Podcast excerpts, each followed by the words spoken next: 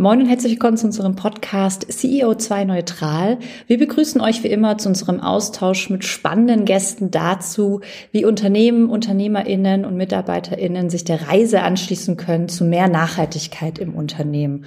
Und das auf jeglichen Ebenen, ökonomisch, ökologisch sowie sozial. Wir als Fed Consulting befinden uns auch schon seit einigen Jahren auf der Reise zu mehr Nachhaltigkeit und nehmen euch hier mit und teilen auch immer mal wieder Sachen, weil am Ende glauben wir fest daran, dass es eben nur gemeinsam geht und dass das vor allem nur durch den Austausch funktioniert. Wir, das sind wie immer Nils und ich. Moin Nils, wie geht's dir? Äh, moin Maike, mir geht's eigentlich sehr gut. Ich hatte bloß man sagt ja neudeutsch Back-to-Back-Meetings und äh, bin hier gerade so ein bisschen reingestolpert aber freue mich jetzt sehr auf unseren Austausch. Wie geht's dir? Mir geht's gut. Ich komme frisch aus der Mittagspause und beneide dich nicht, äh, Nils. Ich habe äh, eine leckere Pizza von gestern gegessen. Brote waren alle in der Pfanne warm machen, nicht im Ofen. Ähm, deswegen bin ich eigentlich total energiegeladen. Freue mich auf unseren Gast. Wen haben wir denn da? Wir haben Felix Ausburg da von Vivin und ähm, Felix hat sich schon im Studium mit erneuerbaren Energien beschäftigt. Und das nicht nur in Deutschland, auch international, war halt zum Beispiel bei der KfW dann noch in Mexiko und ist dann nach dem Studium äh, jetzt halt bei Vivin eingestiegen und dort ist er nun Head of Operations. Wir werden heute uns mal äh, mit Vivin halt zum Thema Crowd Investing unterhalten und da mal einen Einblick drauf kriegen. Äh, Felix, schön, dass du da bist. Wie geht's dir denn? Ja, vielen Dank erstmal für die Einladung. Mir geht es selber auch sehr gut, äh, wobei als äh, mittlerweile Wahlmeinzer natürlich die Zeit nach Aschermittwoch immer etwas schwierig ist. Aber da müssen wir jetzt wohl alle durch in der Fastenzeit. Ja, das, das finde ich so ein witziges Thema, weil wirklich wir in Hamburg, wir kriegen ja nichts davon mit. Ich habe einmal kleine süße Kindergartenkinder verkleidet gesehen, die wohl Fasching gefeiert haben. Sonst geht das ja wirklich spurlos an uns vorbei. Umso schöner, dass du die Zeit für uns gefunden hast, Felix. Ähm, wir starten immer am Anfang mit der Frage, wie du denn als Person zum Thema Nachhaltigkeit gekommen bist. Würdest du sagen, das beschäftigt dich schon immer, Born Green? Gab es äh, Ereignisse in deinem Leben? Kannst du uns dazu mal ein bisschen was von dir erzählen? Ja, sehr gerne. Mein Weg zur Nachhaltigkeit kam auch eigentlich tatsächlich über die erneuerbaren Energien, weil schon als Jugendlicher hat mich irgendwie fasziniert, mit Hilfe der Natur mit Sonne und Wind irgendwie Strom und Energie zu erzeugen. Das war für mich immer schon irgendwie total einleuchtend und ich habe es einfach nicht verstanden, warum man lieber in irgendwelchen großen Kraftwerken Sachen verbrennt, die dann unwiderruflich weg sind, auch noch irgendwie die ganze Welt verschmutzen, statt einfach die Sachen zu nehmen, die eh immer da sind, beziehungsweise die auch erstmal nichts kosten in der Nutzung. Und das war so ein bisschen so mein, mein Auslöser, mein erster Berührungspunkt damit, habe mich dann schon in der Schulzeit damit beschäftigt, später im Studium dann immer mehr und ja, vor allem über die erneuerbaren Energien dann zu diesem ganzen Thema Nachhaltigkeit im Ganzen gefunden. Ne? Also nicht nur auf Energie bezogen, sondern ein bisschen weiter gedacht. Und ähm, wie wichtig es auch einfach ist, das ganze Thema so aufzubereiten, dass Leute mitmachen können. Denn ich habe mich auch erst gefragt, was kann ich denn überhaupt machen beim Thema Nachhaltigkeit? Und ähm, habe dann irgendwann für mich so ein bisschen die Entscheidung gefunden, naja, das mache ich zumindest bei meiner Arbeitszeit und das ganze Thema Teilhabe mitmachen beschäftigt mich seitdem eigentlich sehr intensiv und Genau, das ist eigentlich bis heute so. Dann aber auch aus der Perspektive Finanzierung. Wie ist es denn dazu gekommen? Also wieso bist du halt dann sozusagen, hat dich das Thema Finanzen schon immer interessiert? Ich meine, das ist ja noch der zweite Aspekt dabei. Genau, da war es eigentlich, es gab nicht so richtig den einen Aha-Moment, aber es war immer irgendwie wieder, wenn man sich mit dem Thema beschäftigt hat, wir haben im Studium viel mit Kommilitonen immer darüber diskutiert und irgendwann war es alles immer eigentlich eine Frage des Geldes. Ne? Denn ohne die richtige Finanzierung, ohne Geld passiert halt leider nichts in unserer Welt. Das ist ja auch so ein bisschen das Grundprinzip des Kapitalismus. Und deswegen habe ich dann relativ schnell für mich entdeckt, dass eigentlich Geld der große Hebel ist beim Thema Nachhaltigkeit und dass es eigentlich darum geht, diese riesigen Finanzströme, die überall täglich irgendwie im Fluss sind, dahin zu leiten, dass sie eben halt so wirken, dass wir mehr Nachhaltigkeit in der Gesellschaft haben. Ne? Und so habe ich eben halt vor allem die Finanzbranche für mich da als wichtigen Ansatzpunkt für, für mein Handeln, für mein Wirken entdeckt. Ja, wenn man jetzt mal so auf nachhaltige Unternehmen schaut, dann müssen die natürlich auch wirtschaftlich erfolgreich sein, äh, brauchen natürlich in irgendeiner Form auch Kapital dazu. Und gerade in dieser Startup-Phase, welche Finanzierungsmöglichkeiten gibt es denn dort äh, für nachhaltige Unternehmen? Also da muss man, glaube ich, grundsätzlich unterscheiden zwischen eben den Startups, die du angesprochen hast, und vielleicht schon eher reiferen, etablierten Unternehmen. Denn grundsätzlich ähm, stehen vor allem größeren, profitablen Unternehmen eigentlich alle Möglichkeiten der Finanzierung offen, egal ob sie nachhaltig sind oder nicht. Ähm, jetzt haben wir es natürlich so, dass insbesondere die besonders nachhaltigen Unternehmen jetzt nicht die Großkonzerne sind, die es seit hunderten Jahren gibt oder wie lange auch immer, die in irgendwelchen alten etablierten Geschäftsmodelle ähm, wirken, sondern es sind insbesondere die kleineren, innovativeren äh, Unternehmen. Und bei denen ist es ein bisschen schwieriger, weil vor allem so diese klassischen Möglichkeiten über Bankenfinanzierung oder auch am Kapitalmarkt sind für die einfach nicht so leicht möglich, weil sie entweder zu klein sind, dass sie es nicht organisatorisch darstellen können, oder dass sie halt Sachen machen, von denen ganz salopp gesprochen die Banken auch noch keine Ahnung haben. Und deswegen tun die sich einfach unglaublich schwer, wenn da jemand anfragt und wenn sie darüber naja, eine Entscheidung treffen sollen, geben wir diesen Leuten oder Unternehmen jetzt Geld oder nicht. Ne? Das ist so eine Grundherausforderung. Und deswegen sind vor allem bei Startups viele alternative Finanzierungsmöglichkeiten einfach ein wichtiger Punkt. Ne? Das sind beispielsweise vor allem in Deutschland der Staat über verschiedene Instrumente und ähm, im weitesten Sinne auch irgendwelche großen Fonds oder auch kleineren Fonds, Business Angels, die eben halt Venture Capital oder Private Equity mäßig investieren. Das sind so die alten bekannten Möglichkeiten. Und was uns natürlich insbesondere bei Vivin ganz stark beschäftigt, ist auch das Thema von einer Crowdfinanzierung. Im Prinzip, dass sich viele Leute, die die Werte dieses Unternehmens teilen, dieses Unternehmen finanziell unterstützen können und das nicht nur auf einer reinen Spendenbasis, sondern eben halt auch ökonomisch dann am Erfolg dieses Unternehmen profitieren können. Da hast du schon was Spannendes angesprochen. Kannst du uns vielleicht noch mal ganz grob abholen? Also zum Beispiel, was zeichnet denn Crowd-Investing im Vergleich zu Crowdfunding aus? Weil ich könnte mir vorstellen, das wird öfter mal in einen Topf geworfen. Genau, also das Grundprinzip ist bei beiden erstmal das gleiche. Es kommen viele Personen zusammen und finanzieren gemeinsam ein ganz konkretes Projekt oder Unternehmen. Der große Vorteil ist jeweils, dass man eben halt genau nachvollziehen kann, was mit seinem Geld passiert. Ich sehe also etwas, worein ich investieren möchte und darin werde ich dann auch investieren und da weiß ich auch, nur dahin geht das Geld. Beim Crowdfunding ist der Ansatz etwas anders. Da geht es eigentlich darum, dass eine Finanzierung eher den Charakter einer Spende hat. Das heißt, ich unterstütze ein Vorhaben, was ich cool finde, was, was ich irgendwie interessant finde, was vielleicht erst noch eine Idee ist. Und da geht es darum, mal irgendwie die ersten Produkte irgendwie umzusetzen. Und dann kriege ich als Gegenleistung meistens nichts irgendwie Monetäres, sondern vielleicht darf ich dann irgendwie einen Prototyp testen oder ich darf als erstes dieses Produkt kaufen oder mitgestalten. Ne? Es ist also wirklich ein bisschen mehr dieser Spendencharakter und man erwartet nicht per se was ähm, als Gegenleistung. Beim Crowdinvesting, wie der Name jetzt schon sagt, geht es tatsächlich darum, dass man wirklich investiert und eine Investition funktioniert ja immer so. Man gibt irgendwem Geld und kriegt am Ende sein Geld idealerweise mit nicht nur den eingesetzten Betrag, sondern etwas mehr zurück. Und so ist es beim Crowdinvesting im Prinzip auch, dass ich also beispielsweise investiere und dann Zins- und Tilgungszahlungen kriege. Die genaue Ausgestaltung hängt ja natürlich ganz stark vom Produkt oder vom Vorhaben ab. Ne? Also bei erneuerbaren Energien beispielsweise, meinem Steckenpferd, ist es da schön möglich, da auch einfach feste Zinskomponenten zu machen, weil das da schön planbar ist. Wenn es dann eher Unternehmensfinanzierungen betrifft, dann sind da häufig auch variable Komponenten äh, mit, die eine Rolle spielen, um eben halt dieses Wachstum und diesen großen Impact, diese Unternehmen dann mit Wachstum erreichen wollen, auch besser darzustellen. Und so kann man da eigentlich für fast allen möglichen Anwendungsfälle ein spannendes Produkt draus bauen. Okay, das bedeutet, ihr seid ein Mittler aus dem Bedarf und äh, den entsprechenden Möglichkeiten. Das ist dann eure Rolle?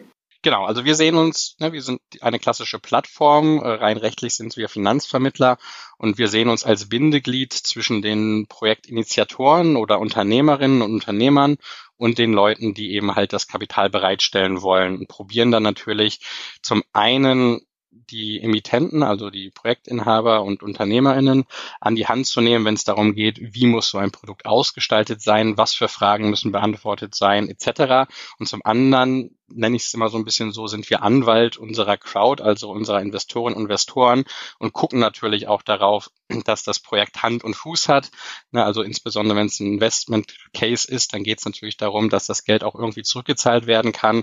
Und wir als nachhaltige Plattform gucken uns natürlich das Thema Nachhaltigkeit auch ganz genau an und probieren da eben halt einen gewissen Qualitätsstandard auch einfach herzustellen, sodass die Leute uns auch vertrauen können dahingehend.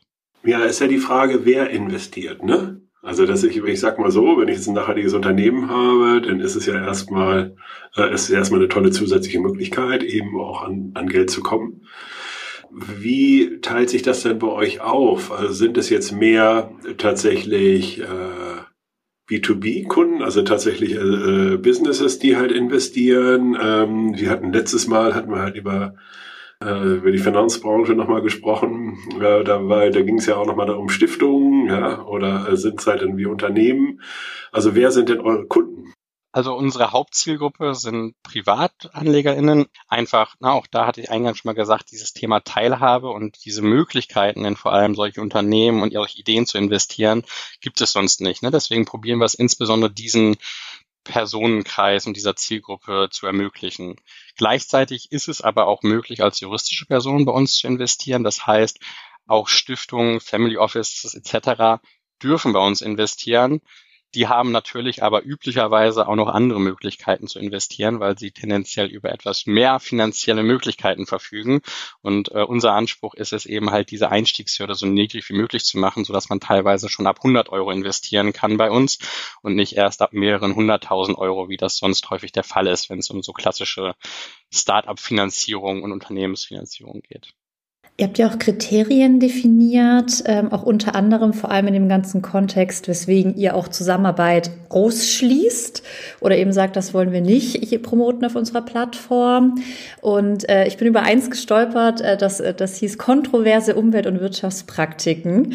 Ähm, wie geht ihr denn damit um, wenn was so ein bisschen, naja, so ein bisschen an der Grenze ist? Also äh, diskutiert ihr darüber intern?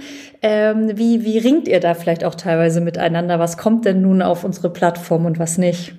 Ja, das ist tatsächlich keine so ganz einfache Frage zu beantworten, weil ähm, das natürlich nicht immer ganz eindeutig Kriterien sind und dann auch eine persönliche Einschätzung immer eine Rolle spielt. Deswegen probieren wir das immer mit möglichst vielen Leuten instant zu diskutieren und auch die Meinungen, sage ich mal, einzufangen und irgendwie zu bündeln. Das ist so ein bisschen das Grundprinzip, was dahinter steht. Gleichzeitig haben wir natürlich aber auch immer den Anspruch, nicht alle Entscheidungen final treffen zu wollen oder zu müssen, sondern auch so ein bisschen die Crowd, sage ich mal, zu enablen, dass sie die eigenen Entsche richtigen Entscheidungen treffen können. Deswegen ist bei uns das Thema Transparenz sehr wichtig. Und insbesondere beim Thema Nachhaltigkeit haben wir da letztes Jahr einen riesigen Schritt gemacht, indem wir unser eigenes Nachhaltigkeitsscoring auch ähm, vorgestellt haben. Und da bewerten wir anhand mehrerer Dimensionen immer jedes Vorhaben. Und so treffen wir dann eben halt verschiedene Einschätzungen und die Leute können sich vor einem Investment immer genau angucken, wie haben wir diese Sachen bewertet und stimmen sie vielleicht auch mit dem überein, was ich persönlich über diese Themen denke. Ne, denn jeder hat natürlich so ein bisschen auch eine ganz persönliche Meinung, was man besonders gut oder besonders schlecht findet. Und ähm, da wollen wir nicht zu sehr, sage ich mal, den Leuten etwas vorschreiben, sondern unser Ansatz ist es im Sinne der Transparenz und Aufklärung einfach den Leuten die Möglichkeit zu geben, die bestmögliche Entscheidung für sich selbst zu treffen. Habt ihr denn Beispiele mal von Firmen, die ihr finanziert habt oder wo ihr gerade in der Finanzierung seid? Ja, wir haben da äh, verschiedene Beispiele. Also unter anderem, wenn es Unternehmensfinanzierung geht, war einer meiner Lieblingsbeispiele letztes Jahr Ostmost. Ähm, die haben, sage ich mal, das Prinzip ähm, Schutz durch Nutzung für sich entdeckt. Und da geht es im Wesentlichen darum, dass sie eben halt nachhaltige Landwirtschaft in Form von Streuobstwiesen fördern, indem sie die Produkte direkt selber weiterverarbeiten und so eben halt gewährleisten können, dass wirklich die komplette Lieferkette nachhaltig ist und so wirklich ähm, aus einem nachhaltigen Gedanken, ne, der, der, dem Aufbau von Streuobstwiesen und der Schutz der Natur und Artenvielfalt ein Produkt entsteht, wo Leute eben halt durch den Kauf dieses Produktes ein Unternehmen fördern können, was von vorne bis hinten nachhaltig ist. Ne? Das war so, so ein ganz schönes, schöner Case letztes Jahr.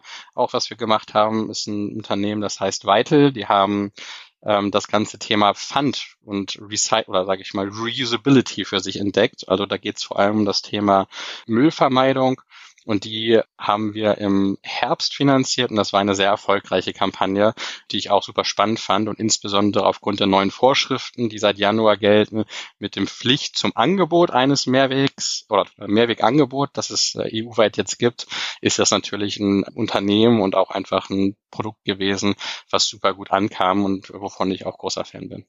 Da hast du schon einen wunderbaren äh, kleinen Spoiler für uns gesetzt, den wir spätestens am Ende der Folge hätten. Äh, wir reden auch noch mal mit einer Kollegin von dir und aber auch äh, dem Mitgründer ähm, auch noch mal in der Folge, die ich ähm, euch jetzt schon allen ans Herz legen kann. Super spannend, sich mit diesem ganzen Thema auch noch mal auseinanderzusetzen. Ja, äh, lass uns aber noch mal weitergehen. Du, du spielst ja oder hast ja ganz viel über das, das, Thema Transparenz ja auch erzählt und sozusagen ihr vertraut ja auch oder ihr wollt ja auch, dass ähm, die Nutzerinnen der Plattform eben auch enabled sind, selber die Entscheidungen für sich zu treffen. Ähm, wie ist das denn jetzt? Ich komme ja mit meinem eigenen Wertekanon irgendwie und möchte investieren. Ähm, habt ihr so Tipps und Tricks, wie ich denn dann ähm, irgendwie auch die Unternehmen finde, die dazu passen?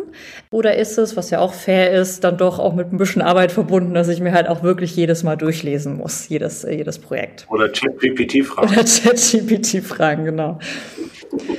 ChatGPT habe ich selber noch nicht ausprobiert, aber äh, ich höre immer wieder von allen möglichen Freunden, Bekannten und Kollegen und Kolleginnen, äh, dass das, äh, dass damit fast keine Grenzen gesetzt sind. Deswegen würde ich das an dieser Stelle mal nicht ausschließen.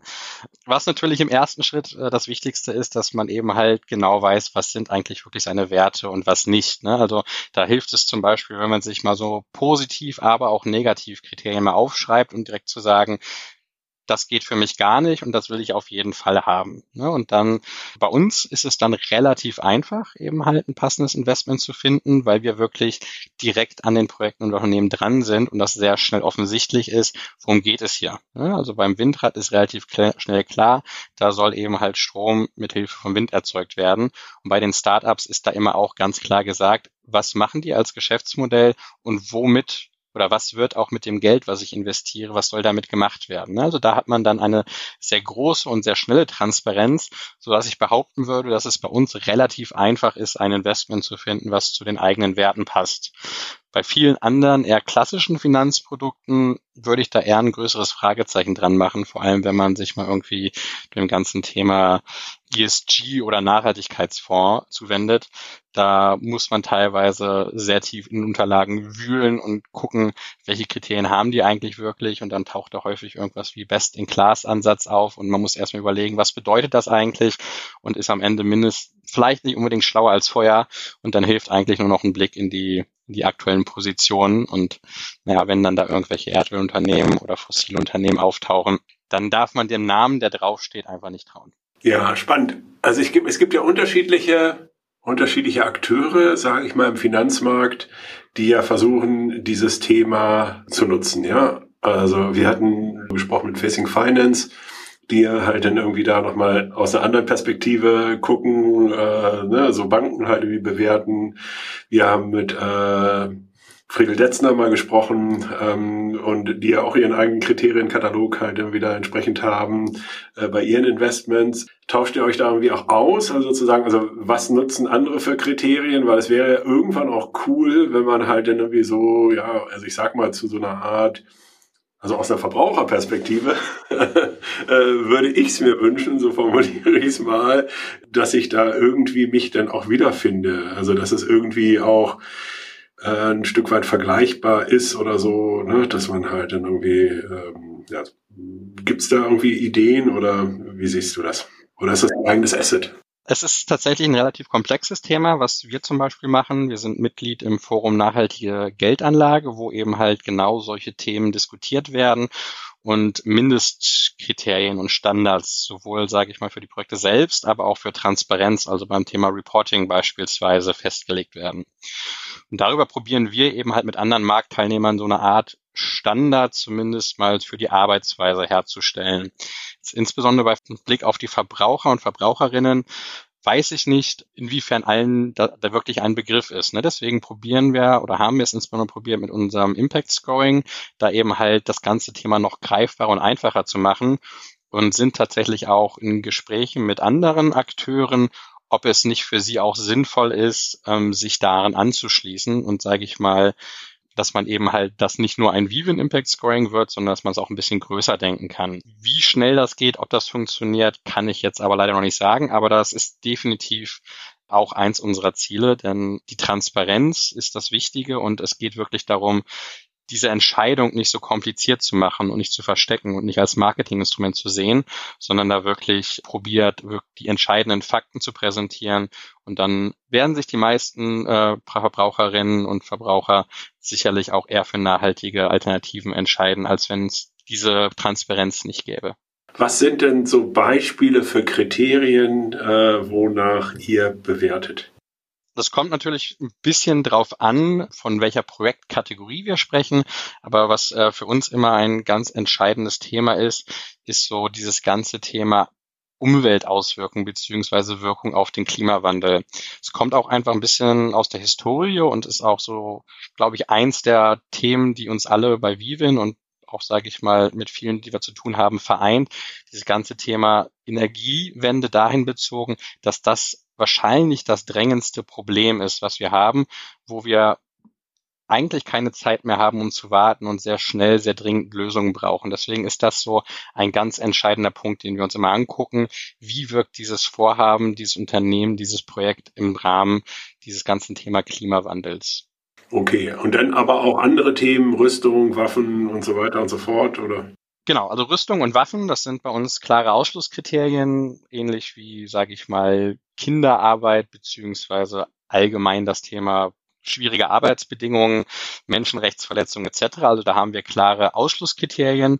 Und was wir mit unserem Scoring probieren, ist eigentlich nur die anderen Auswirkungen und Dimensionen zu bewerten und zu gucken, wie wirkt dieses Vorhaben, dieses Unternehmen auf diesen konkreten Case. Ne? Ein anderes, bei, vor allem bei Unternehmensfinanzierung, ähm, wichtiges Kriterium ist natürlich auch so das Thema, ich nenne es jetzt mal interne Nachhaltigkeit, also ist es nicht nur das Produkt, was da nachhaltig ist, sondern ist das Unternehmen ganz grundsätzlich nachhaltig aufgebaut? Sind es, gibt es faire Arbeitszeiten? Wie ist beispielsweise ähm, das Thema Diversität im Unternehmen geregelt? Wie ist eine faire Vergütung geregelt? Ne? All solche Themen gucken wir uns natürlich dann auch mit an. Und da gibt es dann ganz viele so Unterkategorien, die wir halt probieren, in gewissen Überkategorien zu bündeln, damit es leicht zugänglich und verständlich ist. Wenn Leute möchten, können sie sich natürlich aber auch ganz tief in unser Scoring reinwühlen und gucken, wonach bewerten wir da eigentlich. Ne? Also das haben wir alles transparent aufgeschrieben und da kann man selber, je nachdem wie viel Zeit man selber hat, sich gerne mit dem Thema auseinandersetzen. Wir sind da auch immer in Diskussion und Feedback interessiert.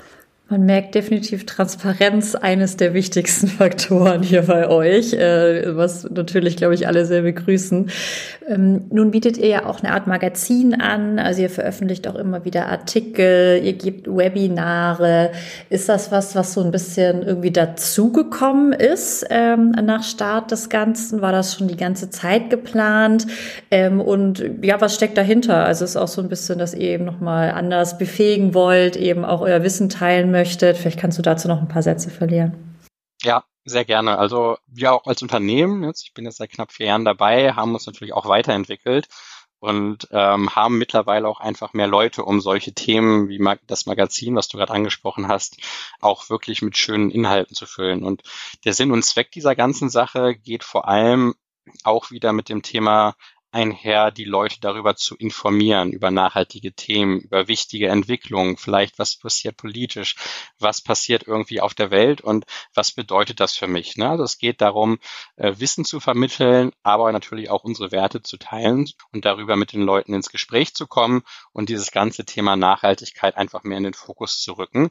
Vor allem auch, wenn es darum geht, finanzielle Entscheidungen zu treffen, denn darüber hat man einen riesigen Hebel und dessen sind sich viele Leute einfach noch nicht bewusst. Deswegen ist das einfach ein ganz wichtiger Punkt bei der Sache auch. Ja, wir nähern uns auch langsam dem Ende und ich frage mich noch so, also ich habe ja jetzt eure Website immer wieder ganz äh, fleißig durchgesehen und so. Ähm, Freue mich schon, wenn wir dann noch äh, über das Impact Scoring beim nächsten Mal nochmal genauer reden. Ähm, wie ist es denn? Würdest du sagen, es melden sich auch jetzt immer mehr Unternehmen, die auf der Plattform sein wollen? Also gibt es auch einen gewissen Trend, den wir gerade oder den ihr gerade feststellt in gewissen Bereichen, dass es da vermehrt gerade Unternehmen gibt, ähm, die Crowd Invest Investing von euch wollen? Also kannst du vielleicht so über die letzten Jahre oder gern auch Monate, je nachdem, was so pulsierende Phasen waren, uns nochmal so ein bisschen Eindruck äh, von dir geben, da du ja auch schon länger dabei bist im Vergleich zu dem, wie es vor drei, vier Jahren war, hat sich das schon sehr stark gewandelt. Also es sind mittlerweile ist das Thema Crowd-Investing einfach bekannt, ne? auch einfach, weil es viele große und sehr erfolgreiche Crowd-Investings jetzt schon gab, die wir teilweise auch mitbegleitet haben. Und deswegen ist dieses ganze Thema Crowd-Investing bei vielen Unternehmen einfach viel bewusster. Gleichzeitig ist das Thema Nachhaltigkeit, sage ich mal, bei Privatpersonen viel relevanter, so dass quasi auf beiden Seiten eigentlich dieser Pool an Menschen slash Unternehmen, die sich diesem Thema widmen, äh, wächst. Deswegen grundsätzlich ist da einfach viel mehr passiert. Ähm, was jetzt vor allem so die letzten Monate betrifft, hat sich vor allem für Startups, Unternehmen, aber auch eine Sache ein bisschen geändert. Und das ist, sage ich mal, das allgemeine Finanzierungsumfeld. Während es vor ein bis zwei Jahren noch relativ leicht war, irgendwelche Finanzierungen für irgendwelche spannenden Wachstumscases zu kriegen, hat sich das so vor allem mit jetzt, sage ich mal, äh, Erhöhung des Zinsniveaus schon radikal geändert. Und dass wir auch sehen, dass viele Unternehmen Schwierigkeiten haben, vor allem externe Geldgeber zu finden, maximal dann noch irgendwie bestehende Investoren, die nochmal unterstützen bei der Finanzierung. Und deswegen gibt es einfach nicht mehr so viele Alternativen da draußen. Und das merken wir natürlich, dass jetzt viel mehr Unternehmen uns noch ansprechen als vorher und wir da einfach ja so ein bisschen in jeglicher Hinsicht einen positiven Trend haben, was, äh, sage ich mal, das Thema Crowd-Investing und Nachhaltigkeit angeht. Ja, jetzt können wir natürlich sagen, das ist natürlich äh, zum einen erstmal schön, weil mehr Traction bei euch äh, auf die Plattform kommt. Also jetzt so unternehmerisch gesehen ist es so, dass ihr euch aber auch eventuell äh, andere politische Weichenstellungen oder auch ähm, Veränderungen bei den Banken oder bei Finanzinstituten wünscht? Ähm, und wenn ja, kannst du das ein bisschen ähm, konkretisieren? Natürlich, sage ich mal. Ne? Also das, wir sind alles Überzeugungstäter und Geld ist ein Stück weit Mittel zum Zweck. Und je mehr Geld eben halt in nachhaltige Vorhaben Unternehmen fließt, desto besser ist es. Denn vor allem beim Thema Klimawandel haben wir keine Zeit, um zu warten. Und da ist jeder Euro, der dahin fließt, einfach ganz entscheidend. Beim Thema Banken beziehungsweise dieser etablierten Finanzinstituten und auch vielleicht politisch bedingt, würde ich mir einfach wünschen, dass das ganze Thema nicht immer nur als Marketinginstrument im ersten Sinne gesehen wird, sondern probiert mal ein bisschen ganzheitlicher zu denken. Denn auch wenn vielleicht die aktuellen Risikomodelle das noch nicht so widerspiegeln, nachhaltige Unternehmen sind meiner und unserer Meinung nach auch für die Zukunft viel besser gewappnet, weil sie sich jetzt schon mal proaktiv auf diese ganzen Themen vorbereiten und eben halt diese Herausforderungen, die wir in der Zukunft haben werden, widmen. Deswegen würde ich mir einfach wünschen, dass man einfach vielleicht ein bisschen offener ist und diese ganzen Themen probiert besser zu verstehen und langfristiger zu denken.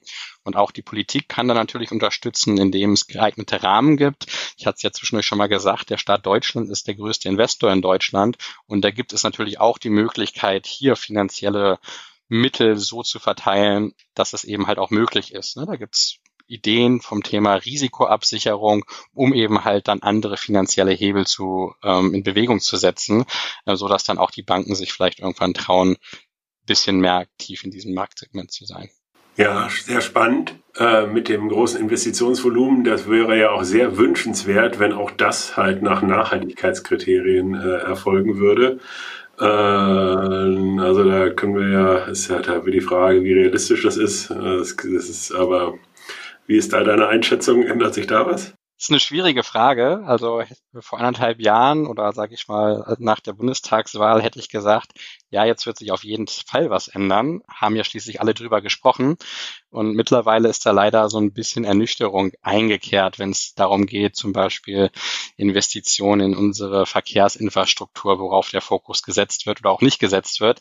Deswegen bin ich da mittlerweile deutlich verhaltener. Ähm, ich habe immer noch Hoffnung, weil das Thema, vor allem wenn man sich die junge Generation anguckt, ähm, wenn es um, sage ich mal, die ganze Klimabewegung, Fridays for Future etc. geht, da merkt man einfach, dass das ein viel größerer gesellschaftlicher Konsens wird.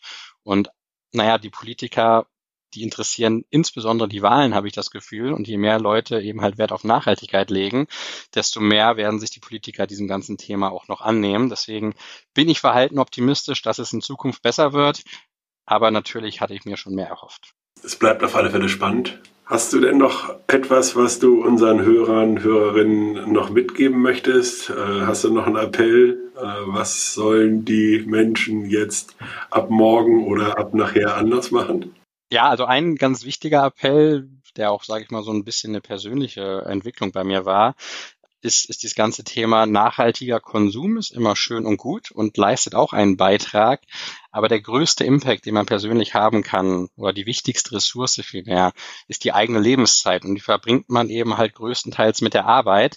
Deswegen ist einfach mein Appell an alle Zuhörerinnen und Zuhörer, macht euch Gedanken, überlegt euch, was sind für euch wichtige Themen. Und wenn es das Thema Nachhaltigkeit ist, was ich jetzt mal unterstellen würde bei der Zuhörerschaft, dann äh, setzt diese kostbare Ressource, die ihr habt, eure Arbeitszeit auch so ein, dass es zu euren Werten passt und probiert darüber ein äh, noch größeres Rad zu drehen, als wenn ihr vielleicht einfach nachhaltige Produkte kauft oder nicht mehr in den Urlaub fliegt. Felix, vielen lieben Dank für dieses total spannende Gespräch, ähm, beeindruckend. Es ist äh, am Ende merkt man, es geht doch immer wieder ums Geld und es ist so wichtig, äh, wenn es da eben diese diese Player gibt auf dem Markt. Ich fand es total spannend und äh, danke dir. Vielen Dank, hat mich sehr gefreut, heute hier zu sein und hat mir sehr viel Spaß gemacht.